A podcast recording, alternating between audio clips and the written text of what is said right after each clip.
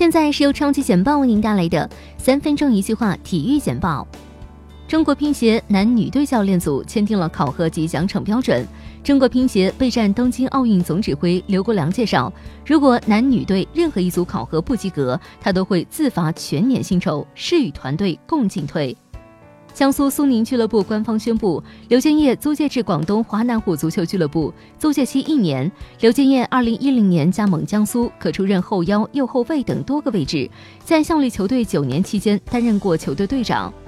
ATP 五百赛迪拜站首轮开打，比赛中赛会四号种子俄罗斯新星卡恰诺夫仍无法摆脱赛季之初开始的低迷状态，以四比六和一比六不敌格鲁吉亚一哥巴斯拉什维利，无缘第二轮，遭遇巡回赛单打三连败。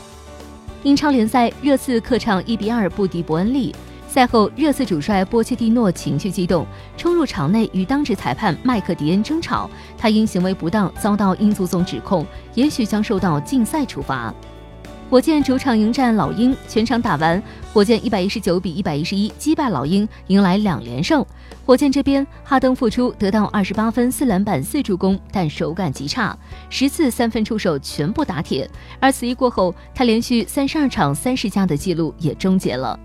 西班牙人官微发布球队的训练视频，视频中吴磊先是带球躲过一名球员的铲抢，随后利用速度和节奏变化过掉第二名防守队员，随即送出低平球传中助攻队友得分，同时训练课收获进球加助攻。广州恒大淘宝足球俱乐部二零一九新赛季管理会议在广州召开，明确要求俱乐部大胆改革，进一步从严管理，全体教练员和运动员共同努力，奋勇拼搏，誓夺二零一九赛季中超和亚冠双冠王。广州恒大淘宝队将在主场开始新赛季首战。二零一九赛季，恒大每场中超比赛将最多上两个外援，目的是给年轻球员提供更多的位置和机会，加快培养更多更优秀的年轻球员，为实现全华班奠定坚实基础。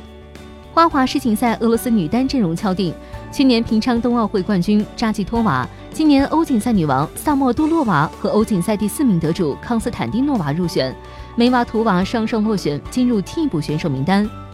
中国羽毛球协会主席张军表示，他将参加世界羽毛球联合会副主席的竞选。参与此次竞选的目的是希望增强中国羽协在世界羽联的话语权，为世界羽毛球运动的发展贡献中国羽协的一份力量。以上就是今天为您梳理出的体育简报，欢迎继续收听超级简报的更多分类资讯。